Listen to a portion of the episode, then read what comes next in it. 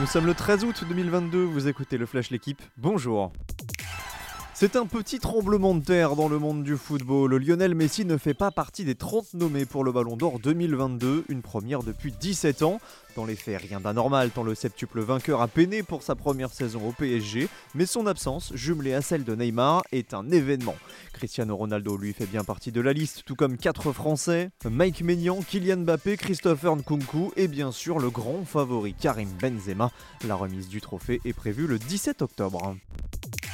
Le FC Nantes grappille un point en grande partie grâce au talent de son gardien. Les Canaries ont obtenu le nul hier soir face à Lille, un but partout.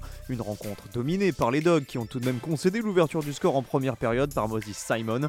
Égalisation d'Ismaili dans le dernier quart d'heure qui inscrit le 5 millième but de l'histoire du club nordiste. Aujourd'hui Monaco-Rennes à 17h, PSG Montpellier à 21h. A noter que la rencontre entre Lorient et Lyon prévue dimanche a été reportée.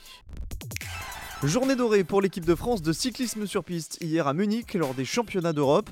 Chez les hommes, les Bleus ont remporté le titre en poursuite devant le Danemark, champion olympique. Dans cette équipe figurent Thomas Denis, Quentin Lafargue, Valentin Tabellion et Benjamin Thomas, également titré en individuel sur l'Omnium, une discipline dans laquelle le coureur Cofidis avait déjà conquis deux titres mondiaux.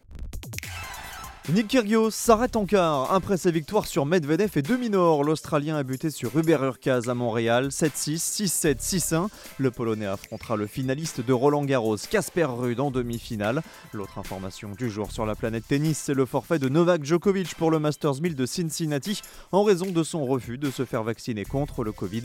Sa participation à l'US Open, elle aussi, semble compromise. Merci d'avoir écouté le Flash l'équipe. Bonne journée